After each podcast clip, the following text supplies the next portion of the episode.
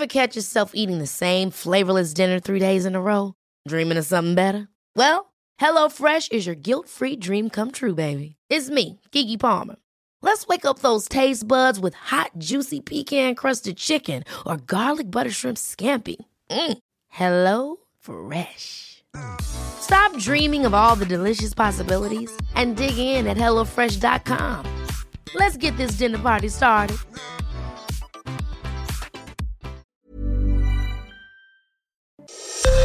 Esto es Noticias a la Hora. Heraldo Radio le informa.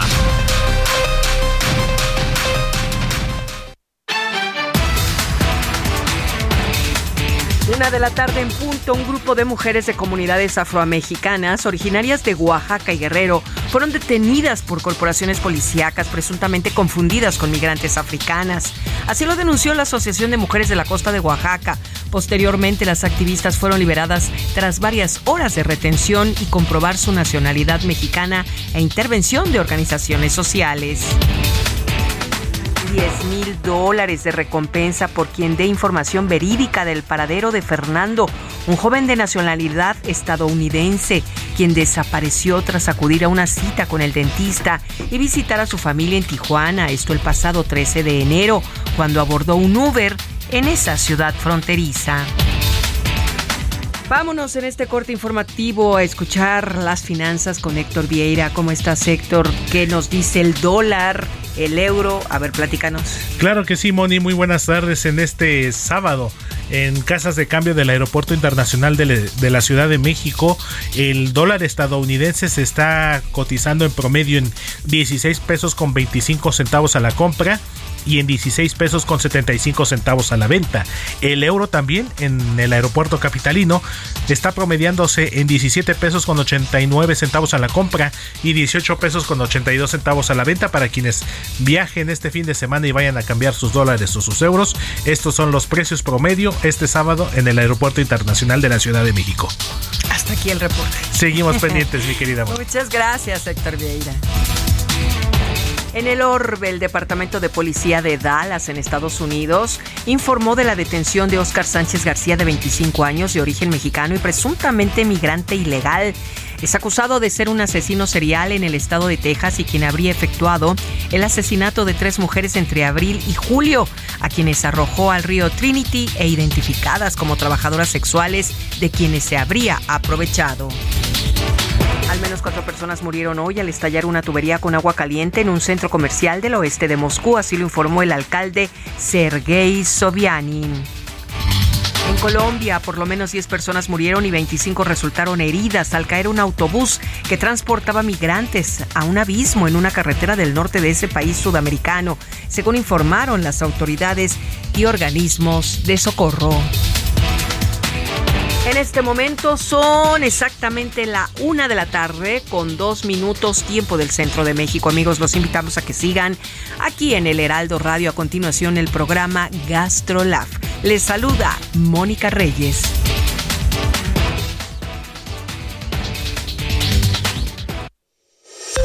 Esto fue Noticias a la Hora. Siga informado, un servicio de Heraldo Media Group.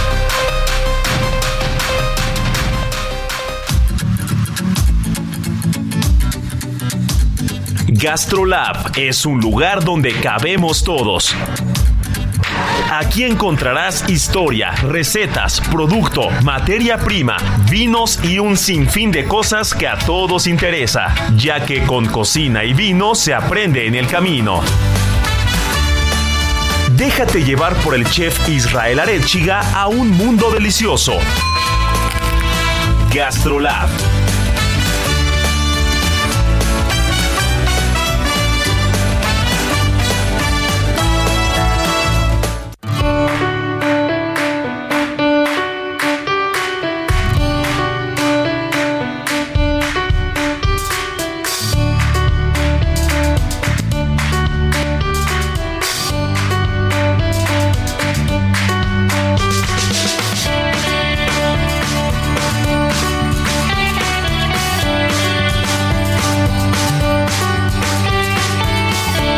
Amigos, ¿cómo están? Gastrolab ya empezó, es fin de semana. Mi querida Miriam Lira, ya te extrañábamos, la verdad. Ya nos, ya, ya teníamos ganas de ponernos a platicar. Estuviste un poquito abandonados por acá en, en la Ciudad de México.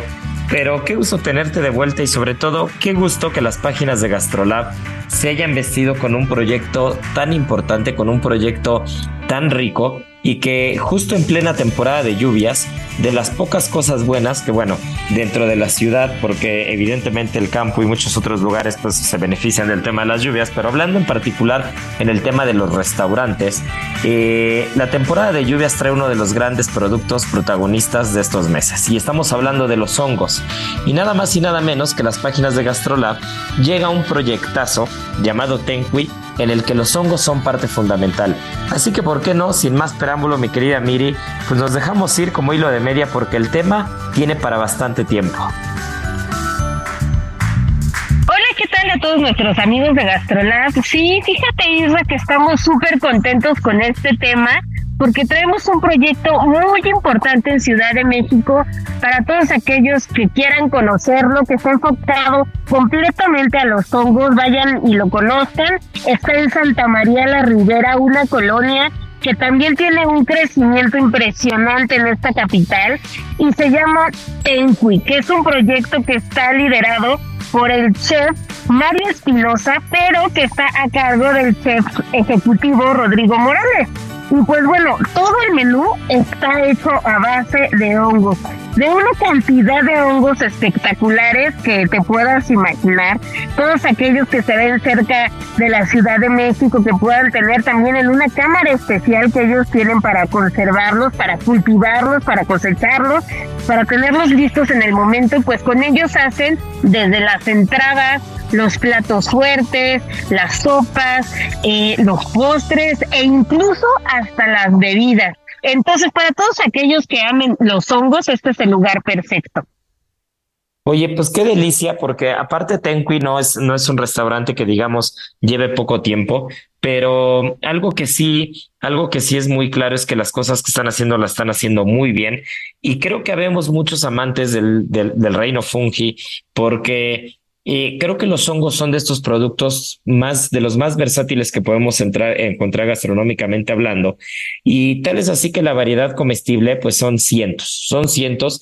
Y México es de esos países en los que geográficamente hablando tiene esa ventaja y en tema de ecosistemas, los bosques, las lluvias, la temporalidad, permite que tengamos hongos prácticamente todo el año. Estamos hablando que, que, que ligado a la temporada de lluvias son entre ocho y nueve meses, seis de ellos o cinco meses son los más importantes, pero proyectos como Tenqui pues han encargado de tener de ellos mismos eh, cultivar sus propios hongos y de tener la materia prima a la mano, ¿no? Y creo que para un restaurante eh, el poder cultivar eh, el hilo conductor o la parte fundamental de su gastronomía y de su oferta y tener ellos la facilidad de poder cuidar, crecer el producto y, y, tenerlo de primera mano, pues creo que eso te da o eso aporta una experiencia gastronómica mucho más de lo que te puedas imaginar.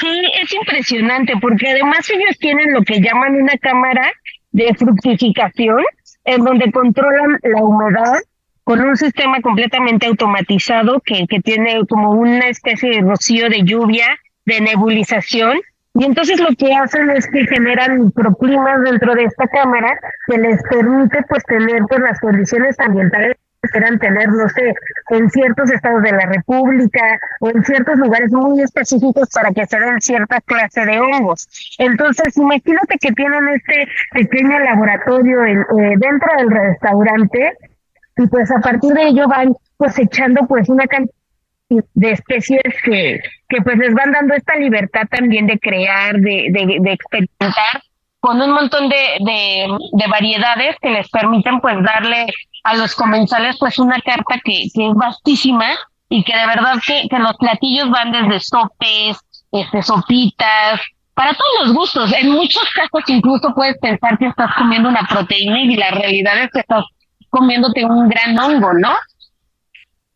No, definitivamente, porque aparte el tema, el tema de los hongos no únicamente se, se reduce al tema gastronómico, sino también eh, apenas estaba leyendo un artículo que hablaba de que seguramente las pieles, las pieles de los animales o las pieles sintéticas incluso, eh, que se han creado para bolsas y para tema de moda, van a empezar a sustituirse poco a poco por hongos, ¿no? Entonces están, están creando una especie de celulosa con base en los hongos que, que, imagínense nada más, si de por sí gastronómicamente hablando y lo que se puede hacer con los platos y la, la temporalidad y la variedad de hongos infinita que tenemos ya es bastante, pues ahora imagínate poder ayudar con otra cosa, poder sumar y que, y que es un producto que si se sabe eh, aprovechar correctamente, si no se sobreexplota la tierra, si se sabe llevar a cabo ciertas cosas o ciertos pasos o procesos para asegurar que el ciclo continúe todos los años, pues vamos a tener eh, una fuente, no quiero decir inagotable, pero sí es una fuente que si cuidamos y entendemos correctamente, eh, siempre vamos a tener producto al alcance, ¿no?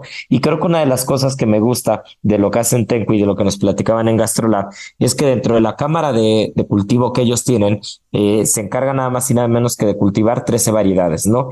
Que, que cuando comparas contra los cientos o miles que hay pueden parecer pocas, sin embargo, esas 13 variedades tienen una, eh, tienen una diversidad de sabores, de aromas y de preparaciones muy diferentes, porque hay productos o hay hongos en particular que tienes que cocinar, hay otros que no te puedes comer crudos, otros que sí puedes comer crudos, incluso los mismos colores, ¿no? El tema de la colorimetría en la comida es fundamental también para para que el amor eh, culinario entre por los ojos y entonces pues hay setas grises, azules, amarillas y una de las cosas que me encanta porque a mí el tema de los hongos me fascina, me fascina comerlos pero también me gusta aprender mucho de ello, es que eh, platicaban que una de las una de las características que tienen los hongos es que siempre van a necesitar tres cosas, ¿no? Van a necesitar oxígeno, van a necesitar humedad y van a necesitar oscuridad, ¿no? Entonces, si tú vas, si tú vas jugando con esos elementos, vas propiciando a que los hongos vayan creciendo más, que el tallo crezca más, que el sombrero del hongo se ensanche, que sea más carnoso, que tengas un producto diferente. Entonces, según las características que tú vas dando, eh, más allá de la colecta de en los bosques y, y, y de las comunidades que se dedican al tema de los hongos y que después nos lo hacen llegar a los restaurantes, pero más allá de eso, si hay un proyecto en el que tienen las cámaras de cultivo, tú mismo puedes propiciar ya no es lo que me llegó del bosque, ¿no? Que eso es lo que nos pasa prácticamente a la mayoría de los cocineros y a la mayoría de los restaurantes en México, que tú tienes a tu proveedor de hongos que viene de las comunidades, que finalmente es gente que, que se dedica a eso desde hace 10, 15 o 20 años. Mi proveedor de hongos llevo 15 años trabajando con él, ya nos conocemos muy bien, pero siempre es como, vamos a ver qué nos espera, ¿no? Tú, necesitas 5 kilos de uno y te llega dos de uno y tres de otro, de repente no te llega eh, duraznillo ni yema y te llega rubellón, y de repente ya empieza el duraznillo y de repente eh, ya vienen las morillas para fin de año, y entonces empiezas a encontrar un producto en el que eh, es sencillo adaptarse cuando te gusta cocinarlo y cuando lo entiendes, pero que finalmente siempre estás a la expectativa de ver que te va a llegar. Sin embargo, el tener una cámara de cultivo, el tener un cuarto de cultivo, como lo hace Tenqui, pues te da esas ventajas, ¿no? Te da esas ventajas en las que, eh, como lo decía Rodrigo Morales, tú puedes condicionar qué es lo que, qué es lo que quieres y entonces vas controlando ciertos aspectos como humedad, oscuridad, oxígeno y entonces vas teniendo unos hongos con características muy particulares y creo que eso es súper interesante. Justo ese punto que mencionas, Isra, es súper importante porque ahora mismo el restaurante solo está pudiendo producir 33 kilos al mes y esto es pues el 40% que ellos, ellos producen en, la cámara que tienen en el restaurante. Y esto ha provocado que el 60% provenga de otros lugares, por ejemplo, del rancho de la Zeta, que está en la ex hacienda de los Dolores en Tepotzotlán. Entonces, pues dado a la pues cantidad de comensales que tienen, al, al pedido que tienen, pues han tenido que pues ocupar de otros lugares este tipo de producto. Entonces, es, es importantísimo esa parte que dices, pues para tener como un control de lo que se va utilizando y pues también entender que no es un ingrediente fácil, ¿no? Sí, claro, totalmente. Eh, es, es un ingrediente que hay que conocer, hay que tener mucho conocimiento de, de, del producto que estamos tocando, pero sí creo que, que haciéndolo correctamente podemos tener resultados muy buenos. De hecho, para quien nos está escuchando y de repente puede encontrar que en algún mercado tradicional, que de repente ahí en las, en las calles las marchandas andan vendiendo los hongos y todo, pues hay que, hay que darle, hay que darle oportunidad a un producto diferente porque no es tan difícil como parece. Lo único siempre es eh, que, que, no seamos nosotros los que estamos recolectando los hongos. Eso es como, como la primera regla, no es la regla de oro porque hay muchas especies, muchas especies de hongos que se parecen entre sí, eh, incluso con colores y todo, pero la diferencia entre una y otra es que una es tóxica y la otra no, ¿no? Entonces, eh, suele pasar incluso con una de ellas, que es la yema, la manita cesárea, que es, eh, alguna vez ya platiqué de la, del hongo este que es el hongo de los césares, porque en la época de los romanos solo los césares tenían permitido comerla. Y, y esta, esta, esta seta, esta manita, es muy parecida, prácticamente el mismo color que otra diferente que es la faloides. Y esta, esta última es la responsable del 90% de las intoxicaciones por hongos e incluso muertes. Entonces, hay que ser muy cuidadosos cuando compramos hongo, pero si lo estamos comprando en un mercado donde, eh, en un mercado tradicional donde eh, quien lo vende se dedica a eso, es parte de la comunidad que recolecta los hongos y no somos nosotros los que estamos en el bosque buscándolos, entonces creo que puede ser muy sencillo y, y sobre todo si cocinamos prácticamente todos, con eso estamos del otro lado, ¿no? Para no, cuando estamos experimentando sobre todo en casa y entonces ya después iremos investigando sobre cada tipo de hongo. Pero en México ahora mismo los más comunes son el pambazo, que son los boletos que podemos encontrar fácilmente y que una de las características es que cocinado correctamente y cortado grueso tiene una similitud incluso en textura con algunas carnes. Entonces esa es una de las cosas fundamentales de los hongos que que podemos encontrar en ellos, no, no un vegetal, porque, porque finalmente no pertenecen al reino vegetal, ¿no? Sino, sino podemos encontrar eh, un producto que puede sustituir incluso a la carne, que podemos encontrar eh, un aliado diferente para los recetarios que hacemos. Imagínense, ¿no? Ahora mismo viene a la mente, tenemos unos hongos y en lugar de hacer unos bisteces de cerdo en salsa de pasilla, pues hacemos unos honguitos en salsa de pasilla y con unos frijolitos de la olla no saben qué ricos son, ¿no? Entonces, estos hongos, eh, la verdad, hongos de temporada, hongos de lluvia, setas, eh, hay que darles la oportunidad porque lo que podemos encontrar les puede sorprender y la gente que los prueba en el restaurante, sobre todo en esta temporada, se sorprende porque nunca se hubiera imaginado que un plato con hongos, en el que el hongo es el 90% del plato o es el protagonista, pues te puede dar muchas sorpresas, ¿no? Y Tenqui es el ejemplo de un restaurante que lleva prácticamente un año o poco más de un año trabajando de esta manera y que muchos comensales se van sorprendidos y se van con gusto. Y entre los datos curiosos que, que me encantó leer en las páginas de GastroLab es que eh, estudios de la UNAM sostienen que en la época prehispánica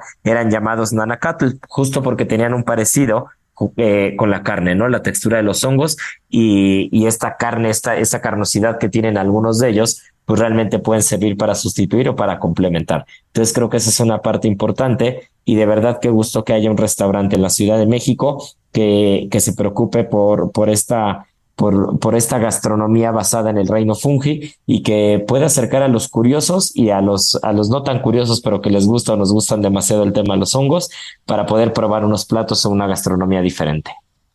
Totalmente. Y saber también que Rodrigo Morales, el, chef, no va solo en este camino, también lo ayuda mucho Carlos Briones. Hay cuatro micólogos que están íntimamente ligados a Tenqui. Carlos Briones es, digamos, como la guía que, que lleva toda la batuta en este proyecto. Pero bueno, todos van haciendo un, un equipo increíble para poder darle a los comensales pues una oferta gastronómica impresionante que de verdad tienen que ir a conocer a Santa María la Ribera. Pues ya, nos daremos una vuelta, mi Miri, nos daremos una vuelta porque no podemos dejar, no podemos dejarlo de lado. México de mis sabores. Nuestro sabor, mezcla de historias, culturas, pueblos y civilizaciones.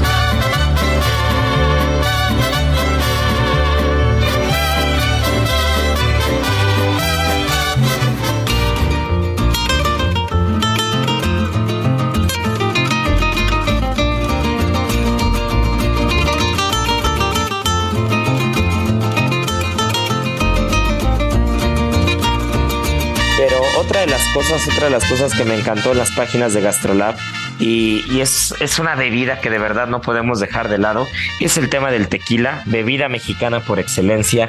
Y, y el tequila, aunque puede parecer que es un tema bastante, bastante eh, platicado y que, que, que, hemos entendido mucho y que hemos visto mucho, de verdad no deja de sorprender porque si bien en los últimos años el mezcal se fue poniendo al corriente y se fue poniendo tú a tú, pues el tequila también es una bebida que, invariablemente va a estar ligada a la gastronomía y va a estar ligada al paladar mexicano. Entonces, cada vez encontramos mayor oferta, cada vez encontramos mayores, eh, mayores tequilas de, mucha calidad, cada vez hay más calidad implícita en los tequilas. Y pues no podíamos dejar de lado porque el Día Internacional del Tequila justo se está celebrando este fin de semana, entonces pues no podemos, no podemos no hablar de él. No podemos dejarlo pasar porque es la bebida mexicana por excelencia. El Día Internacional del Tequila es este 24 de julio. Yo espero que ya todo mundo esté preparando su caballito, su bebida, su tequila favorito. Tenemos gran variedad en ciudad de, en todo el país para degustar estos tequilas, pues la mayoría provenientes de Jalisco, pero pues hay otros estados que, que, que lo hacen increíblemente y pues no hay que perder esta oportunidad de disfrutarlo pues con quien quieran, ¿verdad? Para que, para que no se nos pase esta fecha. Porque aparte sabes que es muy curioso que existía en algún momento eh, como esta leyenda urbana en la que para que un tequila fuera tequila tenía que venir únicamente de tequila Jalisco, ¿no? Tenía que venir de esa zona en particular. Sin embargo, no, la denominación de origen del tequila permite que haya tequila tanto en Jalisco como en Guanajuato, en Tamaulipas, en Michoacán y en Nayarit. Estamos hablando que son cinco los estados productores de tequila con, denominación de origen que, justo fue en 1974 cuando se otorga esta eh, para el tequila. Y en 2006, ese es el dato, uno de los datos que más me gustan, fue declarado Patrimonio Mundial de la Humanidad. ¿No? Entonces el tequila que ya hasta los chinos nos intentaron eh, copiar en algún momento, pues es un destilado que, que, de verdad habla por sí mismo. Es uno de los destilados más gastronómicos que podemos, que podemos encontrar.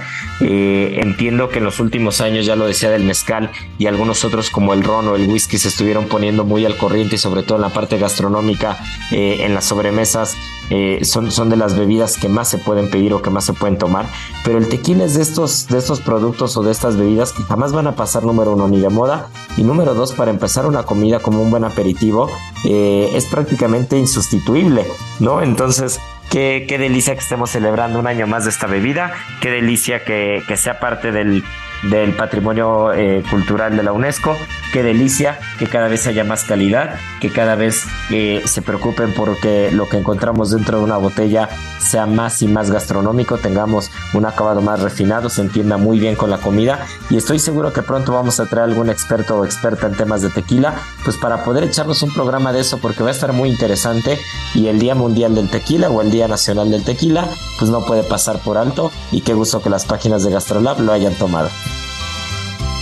Así es, y solo especificar que para que tengan como muy claro con qué planta se hace el tequila, yo sé que muchos de ustedes ya lo saben, pero es el agave azul tequilana Weber. Si no es ese agave, no puede ser considerado tequila, no puede ser considerado otro tipo de, de bebida, incluso pues sí las hay, pero pues para que sea tequila, tequila, tequila tal cual, tiene que provenir de ese tipo de agave, que es lo que lo hace también tan especial. Pues sí, de 295 especies de agave, el tequilana Weber es el único autorizado, pero ya lo platicábamos en cuanto a estados o regiones, son cinco estados lo que lo permiten, no es únicamente eh, Tequila Jalisco el, único lugar que puede producir tequila, pero sí es únicamente con tequilana Weber, la planta o en este caso el agave con el que se puede producir. Así que bueno, pues nos echaremos un tequilita a salud de, de esta bebida que lleva tantos, tantos años eh, iluminando las mesas de la gastronomía en México. Y pues nada, mi querida Miri, se nos está yendo la primera mitad, pero volvemos, volvemos con Marianita Ruiz, que nos tiene el sabor oculto, muchas cosas más. Y ya saben, esto es Gastrolab y no se nos despeguen porque falta todavía la segunda parte.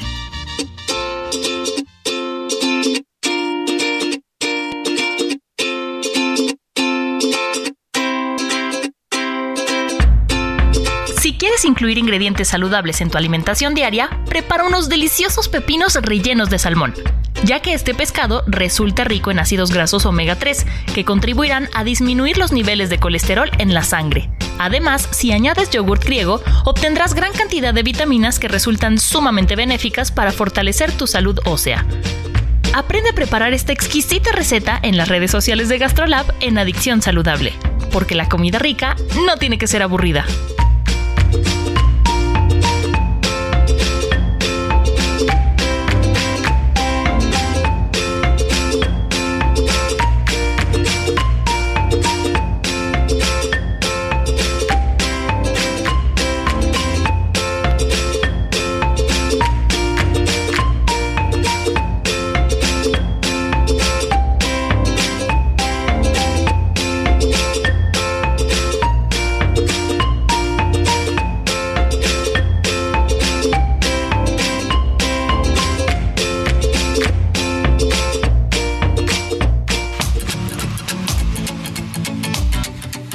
Gastrolab, el lugar donde cabemos todos.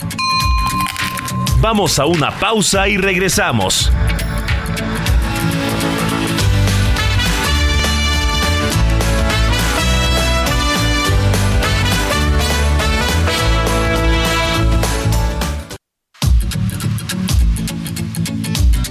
Gastrolab, el lugar I'm Sandra, and I'm just the professional your small business was looking for. But you didn't hire me because you didn't use LinkedIn jobs. LinkedIn has professionals you can't find anywhere else, including those who aren't actively looking for a new job but might be open to the perfect role, like me. In a given month, over 70% of LinkedIn users don't visit other leading job sites. So if you're not looking on LinkedIn, you'll miss out on great candidates like Sandra. Start hiring professionals like a professional. Post your free job on linkedin.com/people today. Donde cabemos todos. Estamos de regreso.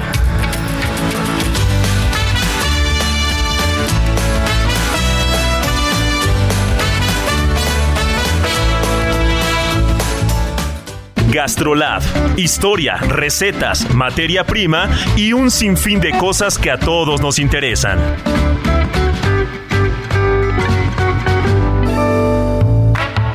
Traigo una receta buenísima, muy italiana, con un sello bastante característico de la costa mexicana, camarones del Pacífico que son una delicia. Y bueno, pues en gastrolabweb.com podemos encontrar las mejores recetas tanto de pasta como de mariscos, como de todo lo que se puedan imaginar. Y esta es una pasta rosa con camarones que va a necesitar 200 gramos de harina, dos piezas de huevo, un poquito de agua y sal para hacer la pasta a mano. Posteriormente, para la salsa necesitamos 100 gramos de puré de tomate frito, 300 mililitros de crema para batir, un par de cucharadas de concentrado de pasta de tomate, que es una que normalmente viene en un tubito y tiene mucho sabor, un cuarto de pieza de cebolla blanca, un poquito de hierbas provenzal, sal y pimienta por supuesto, y para terminar, camarones de preferencia del Pacífico azules que son espectaculares, un poquito de vino blanco, mantequilla y perejil finamente picado.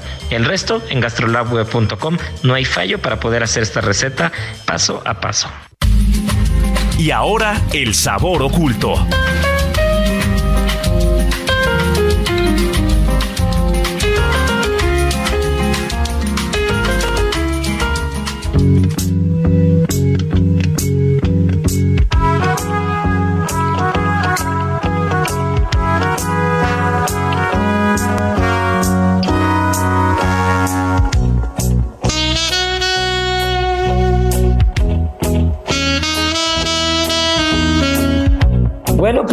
Estamos de vuelta y Marianita Ruiz, nuestra chef de cabecera, ahora sí no nos abandonó, le tocó estar aquí con nosotros para platicar de un tema bastante particular porque yo, al menos, al menos para mí es la primera parte que, la primera vez que lo he escuchado en mi vida y, y estoy seguro que voy a disfrutar mucho eh, este episodio del sabor oculto, Marianiki, porque creo que va a estar bastante interesante. ¿Por qué no nos cuentas de qué vas a hablar el día de hoy?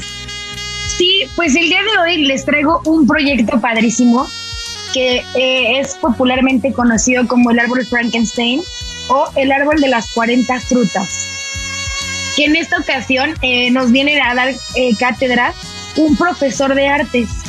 Este profesor, profesor se llama Sam Van Aiken, que es un profesor en Universidad de Nueva York, y que él crea este árbol pensando en el arte, en la agricultura y en la conservación.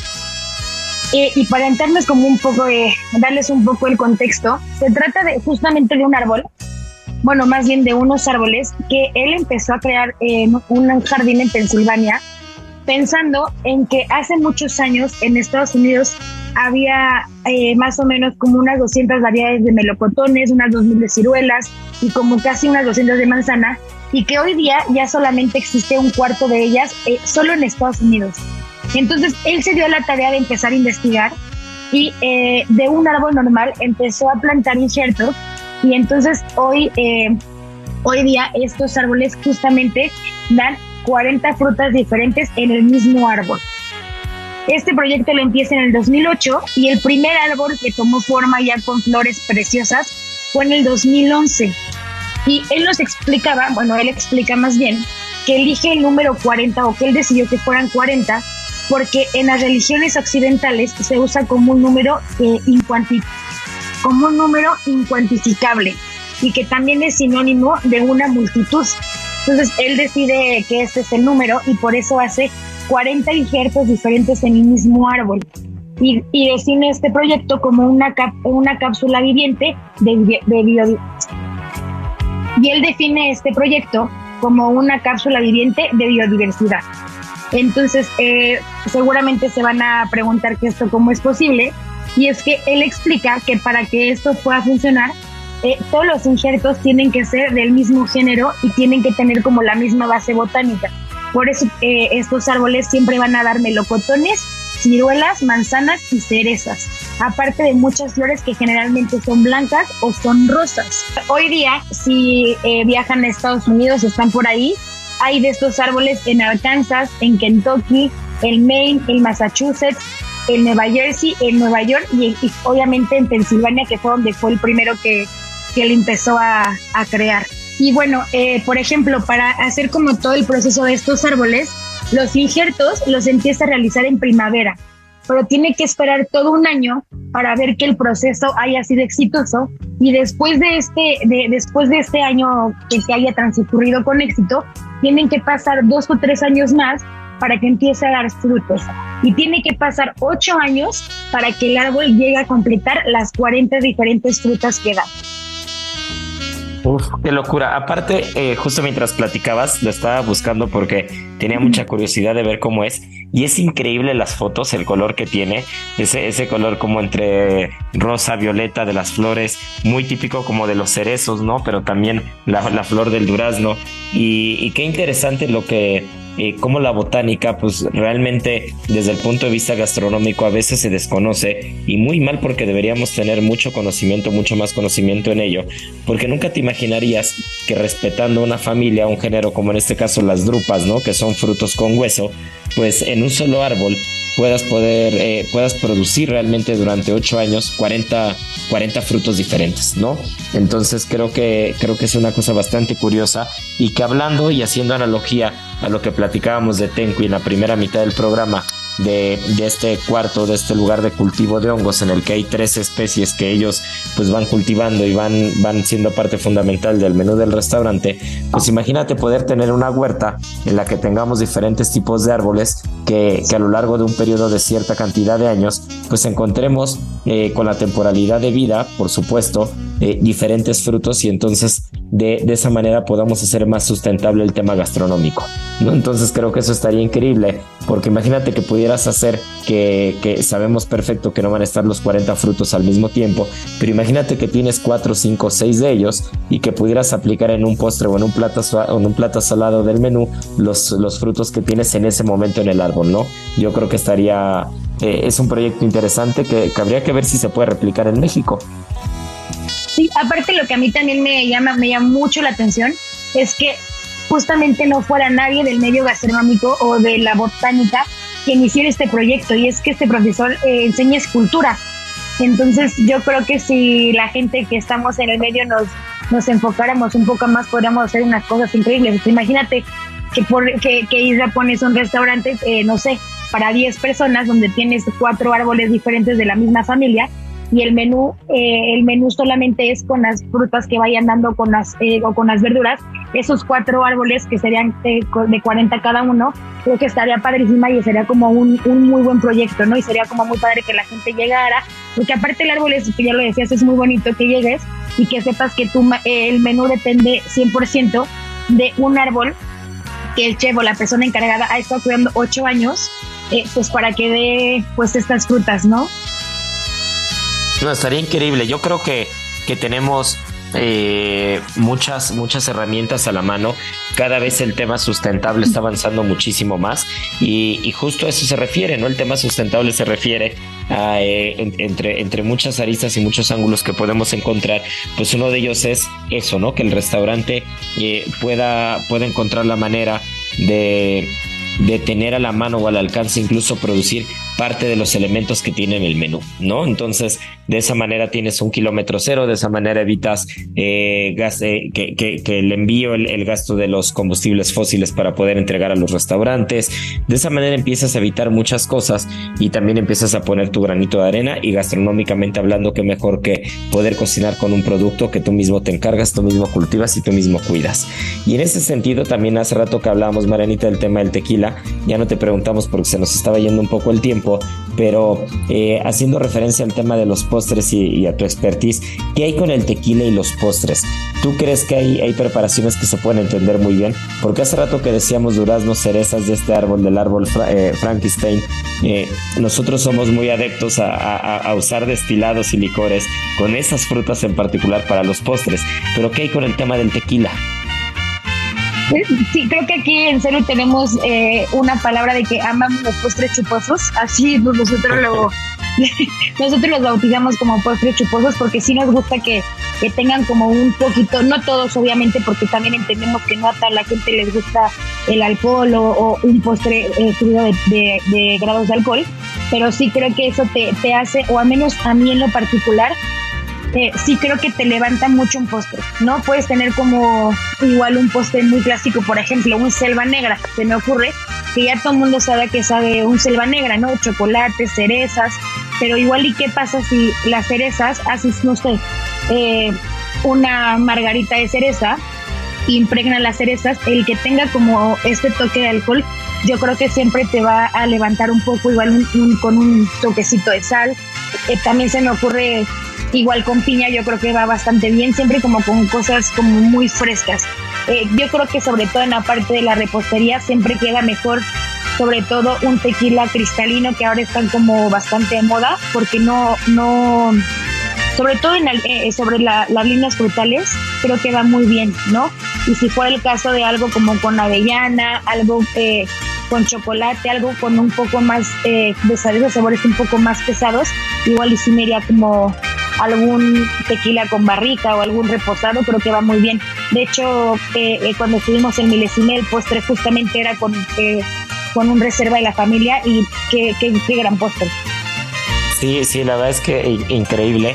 Y también una de las cosas que, que estaba pensando es que dentro de la cocina salada, dentro del mundo de la cocina salada, hay ciertas como cosillas, ciertas mañitas, y digo mañitas en el buen sentido, que te pueden ayudar a levantar un plato fácilmente, ¿no? Como es el tema de la, de la acidez. El tema de la acidez bien empleado siempre te puede rescatar o te puede ayudar a que un plato eh, sea bastante rico, ¿no? Entonces cuando tú tienes un plato que, que le falta algo y de repente puedes jugar con la acidez y la salinidad, pues esa parte te puede rescatar. Y, y ese rato que platicabas del tema de que, que ciertos alcoholes o licores o destilados pueden ayudar al tema de los postres, siento que es como ese aliado que también se tiene, ¿no? Que, a veces cuando un plato, cuando un plato dulce o un postre tienen eh, como, como esas líneas un poquito planas, el alcohol te puede ayudar mucho bien empleado siempre y cuando, pues claramente el postre no se vea sobrepasado por esas notas, ¿no? Sí, creo que siempre que también hay que respetar mucho como el sabor principal. Y digo, nosotros nos gustan los postres eh, chuposos, ya lo, ya lo digo, pero al final siempre tratamos de, respetar mucho el producto principal, ¿no? Que si va a ser eh, una tarta Santiago, que obviamente si decido que va a ser con, con cítricos y decidimos ponerle Gran Marnier, pues obviamente que el Gran Marnier no, no opaque la tarta Santiago, ¿no? Que, es muy rica. Entonces creo que a mí sí me gusta, yo sí, yo sí soy fan de, ocupar eh, alcohol en los postres, tequila me gusta bastante, pero creo que no hay que dejar de, de, lado siempre respetar como el sabor principal, igual que pasa en la cocina salada, y también tener como muy clara pues las líneas, ¿no? Ahora sí que también hay que saber como que cuáles eh, los, sabores, cuáles son como los sabores que van qué con qué, para saber eh, pues qué, qué, alcohol van, porque también hay muchas personas que me dicen, es que le puse tal alcohol y no me gustó porque le ganaba y sea claro, pues porque qué sabores tienes, ah, bueno, pera, ah, pues la pera tiene un sabor como muy sutil, no le vas a poner un reserva de la familia, pues porque al final siempre va a ser más potente, ¿no? Pero igual si tienes eh, chocolate o tienes avellana, pues sabes que sí le va mejor como un poquito más de madera y que pues te va a ayudar a, a redondear este sabor. Claro, como, como siempre se ha dicho, ¿no? Todo con medida, nada con exceso. y, hay que ser muy cuidadosos, sobre todo en el tema de la repostería, porque se requiere mucha delicadeza. Y esa delicadeza eh, a veces te puede ayudar un buen destilado, un buen tequila, algún buen ron, algún otro producto, pero también a veces pues se puede perjudicar. Y qué bueno, y, yo creo que esa es la gracia de los reposteros, ¿no? Que tienen esa técnica, esa técnica, tienen esa utilidad en la mano y los resultados pues siempre hablan por sí mismos. No hay amor más puro y sincero que el de un cocinero.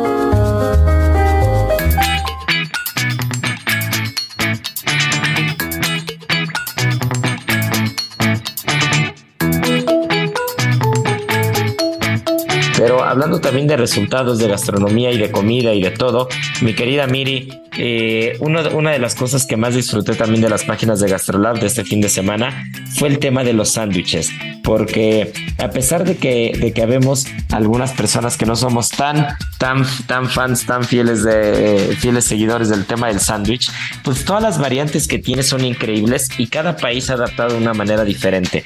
Entonces, cuando hablamos de los sándwiches puede parecer una tontería, pero si ustedes no vieron las, las páginas de GastroLab, deberían, deberían de buscar esa infografía de los sándwiches porque está bien interesante y la historia es bastante particular en cada una de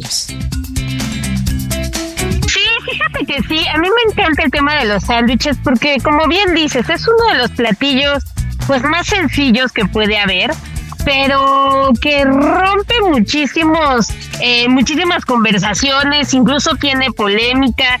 Yo me acuerdo que en alguna ocasión el chef Chavo Orozco nos decía que lo mejor que él preparaba eran los sándwiches en sanduchera, ¿no? A manera un poco de, de broma, pero también lo decía muy en serio, muy orgulloso de sus sándwiches. Entonces creímos que era un, un momento pues ideal para darle un espacio a los sándwiches, para, para ver las variedades también que hay en el mundo, este, cómo se preparan, cuáles son los más famosos.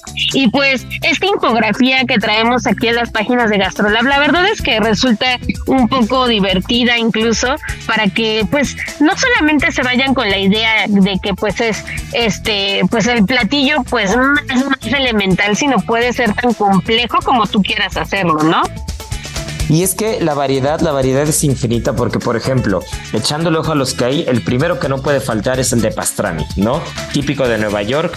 Eh, incluso hay un restaurante, un restaurante famosísimo llamado Katz, que es un delicatessen en New York, que es uno de los, uno de los lugares por excelencia que cuando se va a Nueva York y, eres fan de la cocina, eh, de esta cocina sencilla pero de producto, en la que un pastrami bien hecho, esta cocina de ascendencia judía es una cosa espectacular y Katz, la verdad, es de que es, de esos lugares para, para ir únicamente a comer, ¿no? Otro clásico también americano, por supuesto, es el Ruben Sandwich, que ese es originario de Nebraska, ¿no? Y está hecho también con una especie de carne eh, como no, sé cómo podría llamarla, sino como, como horneada a baja temperatura, por llamarlo de alguna manera, que es el corn beef.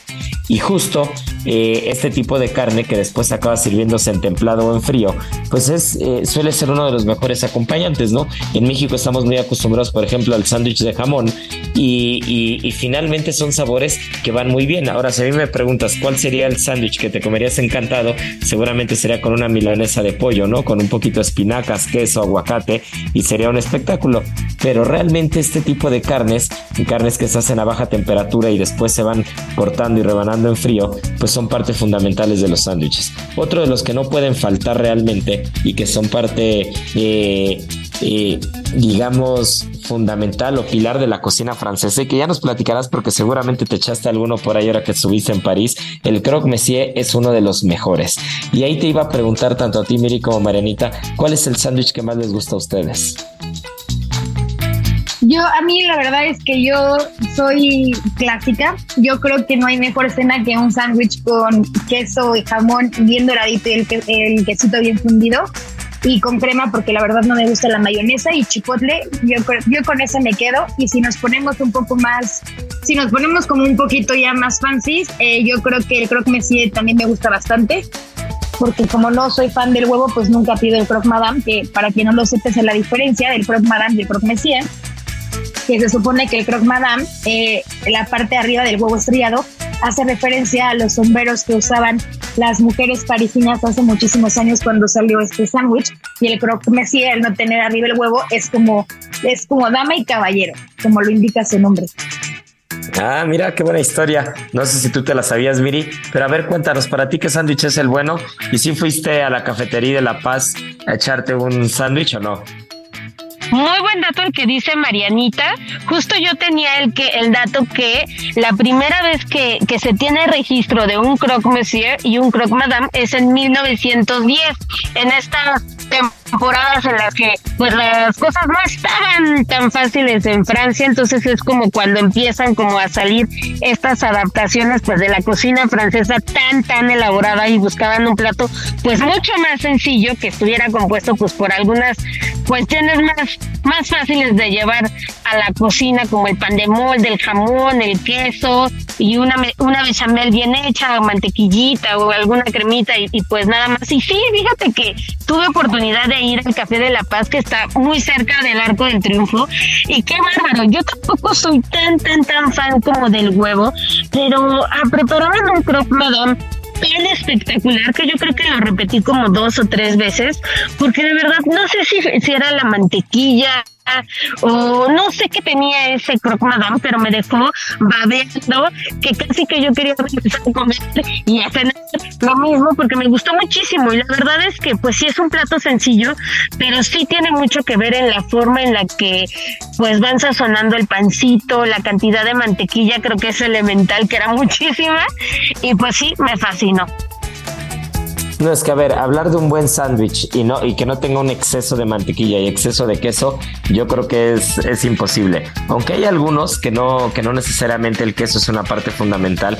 Y es uno de mis favoritos, fíjense, porque tiene una carga de especias bastante particular y es el po' boy. El po' boy, que se le llama po' boy, es como una contracción de poor boy, de niños pobres.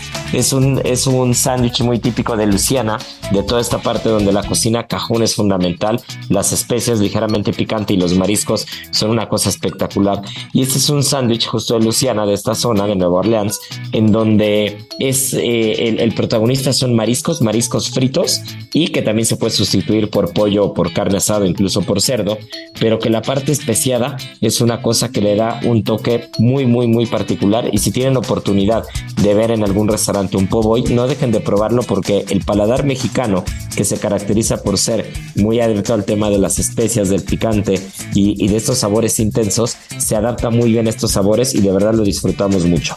Y otro bastante curioso también es el banh mi, y el banh mi ya es de cocina vietnamita, pero pues para que no creamos que únicamente los sándwiches son de este lado del charco, que únicamente tienen que tener eh, queso y jamón, pues es también otro tipo de, otro tipo de, de, preparación que aquí ya es un baguette, no es un pan de molde cuadrado y la carne de cerdo tiene que ir marinada. ¿No? Y por último, uno de los que no puedes estar en Miami y dejar de probar, que fíjate que saliendo del restaurante nos fuimos a echar un par allá en Ceru, Miami, que es el cubano, y el famoso cubano que es con lonchas de cerdo asado, jamón, queso suizo, mostaza y pepinillos, que para mí, por ejemplo, el pepinillo es más de una buena hamburguesa que de un sándwich, pero hablar de un emparedado, sea con, con pan de hamburguesa o con pan de caja o con un baguette, y hablar que no tenga un buen queso o un buen pepinillo o un buen pollo o jamón, sería prácticamente un sacrilegio, ¿no? Entonces creo que, creo que con eso el tema de los sándwiches tiene mucho para hablar, tiene mucho para platicar. Espero que le hayan echado un ojo a las páginas de Gastrolab quien nos está escuchando, porque no solamente vienen los datos, sino vienen imágenes muy claras para que los puedan hacer en su casa. Y si no, ya saben que en gastrolabweb.com también encontramos recetas tanto de eso como de, tanto de sándwiches como de muchas cosas más. Y por qué no aprovechamos, mi querida Miri, porque nos quedan un par de minutos para que nos recuerde las redes sociales y nos vamos con la adivinanza de la semana. Claro que sí, ya saben que nos pueden seguir en nuestras redes sociales, arroba Heraldo Gastrolab en Instagram, Gastrolab en TikTok, para todos aquellos que les gusta las recetas facilitas, la onda de la musiquita, de la recetita rápida, ahí la van a encontrar. Eh, gastrolabweb.com, nuestra página, como ya tú decías, eh, Gastrolab del Heraldo de México en Facebook, y pues ahí nos vemos y ahí nos encontramos con toda la información. Gastrolab.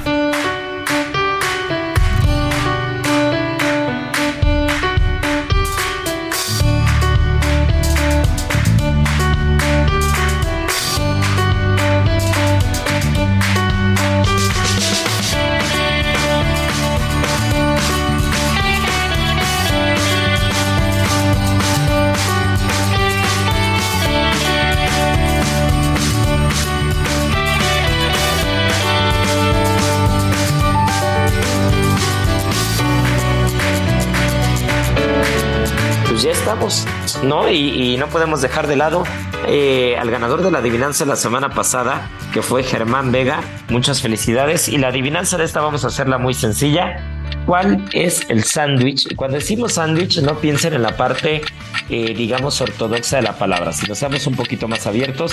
¿Cuál es el sándwich más tradicional de este país? El sándwich más tradicional mexicano, ya saben, arroba Israel Arechiga, arroba Israel A R E T X I G A. Y bueno, pues muchas gracias por escucharnos. Se reunió todo el equipo. Miriam Lira, Marianita Ruiz, nuestro buen Beto en producción, Kike en los controles. Y esto es Gastrolab. Gracias por escucharnos. Y ya saben que tripa vacía Corazón, sin, alegría.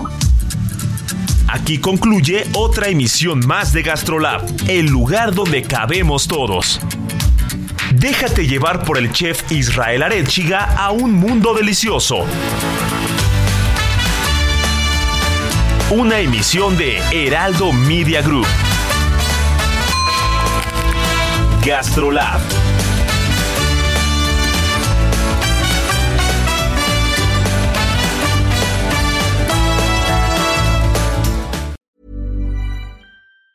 Planning for your next trip? Elevate your travel style with Quince. Quince has all the jet setting essentials you'll want for your next getaway, like European linen, premium luggage options, buttery soft Italian leather bags, and so much more. And is all priced at 50 to 80% less than similar brands.